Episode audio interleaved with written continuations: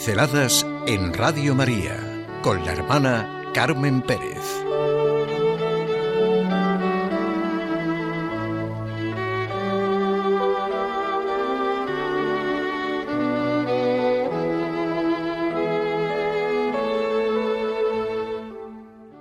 Una fiesta de magnificencia universal.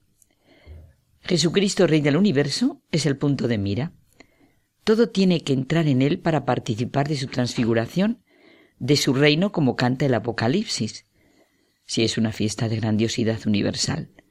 San Pablo es para muchos estudiosos del Nuevo Testamento el intérprete más profundo y el escritor más potente sobre Cristo y la Iglesia. En sus cartas se siente al primogénito de toda la creación, al hombre Dios que está por toda la eternidad en la presencia del Padre, en él están los fundamentos, los valores de todos los seres y de todos los valores creados. Por eso, como la luz blanca contiene todos sus colores, Jesucristo, Rey del universo, contiene todo lo que encierra el universo, las profundidades de la inteligencia y la altura de toda grandeza. La fiesta de Jesucristo, Rey del universo, adquiere grandiosidad universal, nos presenta como en una gran luz que Él es camino, la verdad y la vida. No es que anuncie el camino, la verdad y la vida, sino que es el camino, la verdad y la vida. Él es quien lo abarca todo y es el Logos hecho hombre. La figura de Cristo se ha engrandecido ahora y rebasa todos los límites. Para ella no existe ninguna medida. Es ella misma la que se constituye en medida.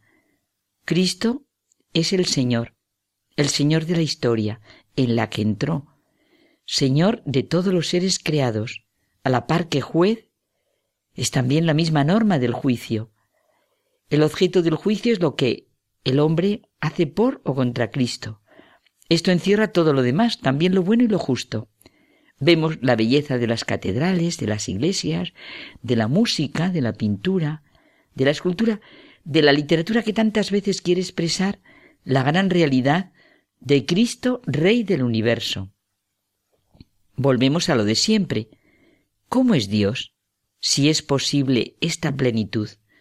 Pues Dios es de tal manera que todo esto es posible.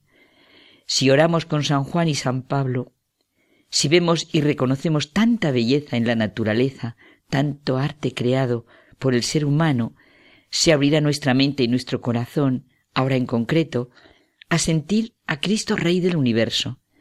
Ante la fiesta de Cristo Rey, me conmovió una afirmación de John Henry Newman, el teólogo anglicano inglés convertido al catolicismo y beatificado por Benedicto XVI.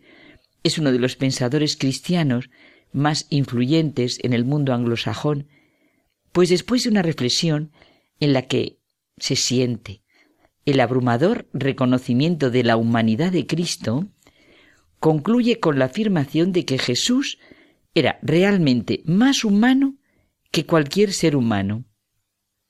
Ante la fiesta de Cristo Rey, esta afirmación ha resonado profundamente dentro de mí, porque Cristo es el Hijo de Dios que viene como hombre.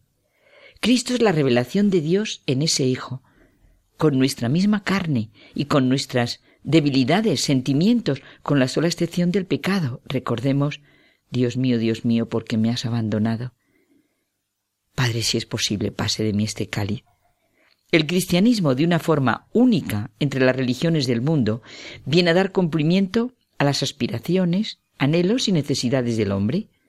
El cristianismo ve la plenitud de la realización humana como inseparable de la persona de Jesucristo, el sanador de las heridas de la naturaleza humana, el médico del alma, el redentor de cualquier situación humana, el alfa y omega de la creación, la vida de los hombres. Cristo expresa toda la grandeza del universo, es el centro donde todo se concentra y se extiende a todo para traerlo a Dios. La celebración de la solemnidad de nuestro Señor Jesucristo, Rey del universo, cierra el año de la liturgia cristiana. Esta fiesta es como el compendio de toda su humanidad, la cima de todo el misterio de su vida, predicación y anuncio del reino de Dios. Por ejemplo, podemos ver el retablo de la Catedral de Toledo desde esta perspectiva, porque nos habla de la humanidad de Cristo, expresada de manera concreta en cada una de sus escenas. Los ojos se llenan de belleza, el corazón de sentimientos y la razón se abre al misterio de Dios. Es sencillamente magnífico, grandioso en su filigrana de pilarcillos, agujas, doseteles, chambranas, el sotobanco, la pedrela, las cinco calles, todo culmina con un monumental calvario, y en todas las calles los temas de la vida, pasión, resurrección, ascensión, venida del Espíritu Santo, y Cristo juez y Rey del universo. En todo se siente a Cristo Rey del universo. Lo mismo en las escenas de lo que podemos llamar los misterios gozosos como en los dolorosos y gloriosos. Y si escuchamos el Mesías de Händel mientras recorremos las calles del espectacular retablo, podemos atisbar algo de la plenitud de Cristo ante todo, ante la vida, la muerte, el juicio. La palabra amén lo corona todo. Jesucristo, rey de un reino que no es de aquí, porque no es rey de un mundo de miedo, mentira, injusticia, Él es rey del reino de Dios al que nos conduce. Newman insiste en la divinidad de Cristo, sí, pero está profundamente conmovido por la realidad de la encarnación, por la que Cristo asume nuestra naturaleza humana, no como algo distinto y separado de Él, sino como sencilla y absoluta y eternamente suya.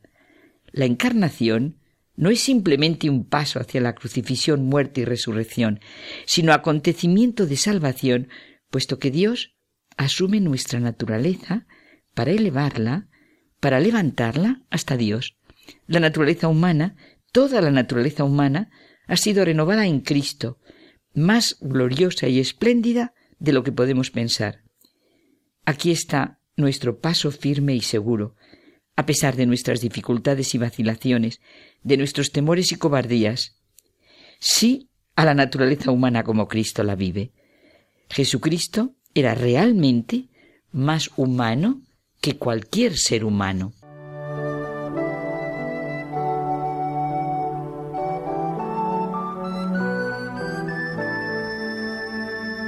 Pinceladas en Radio María con la hermana Carmen Pérez.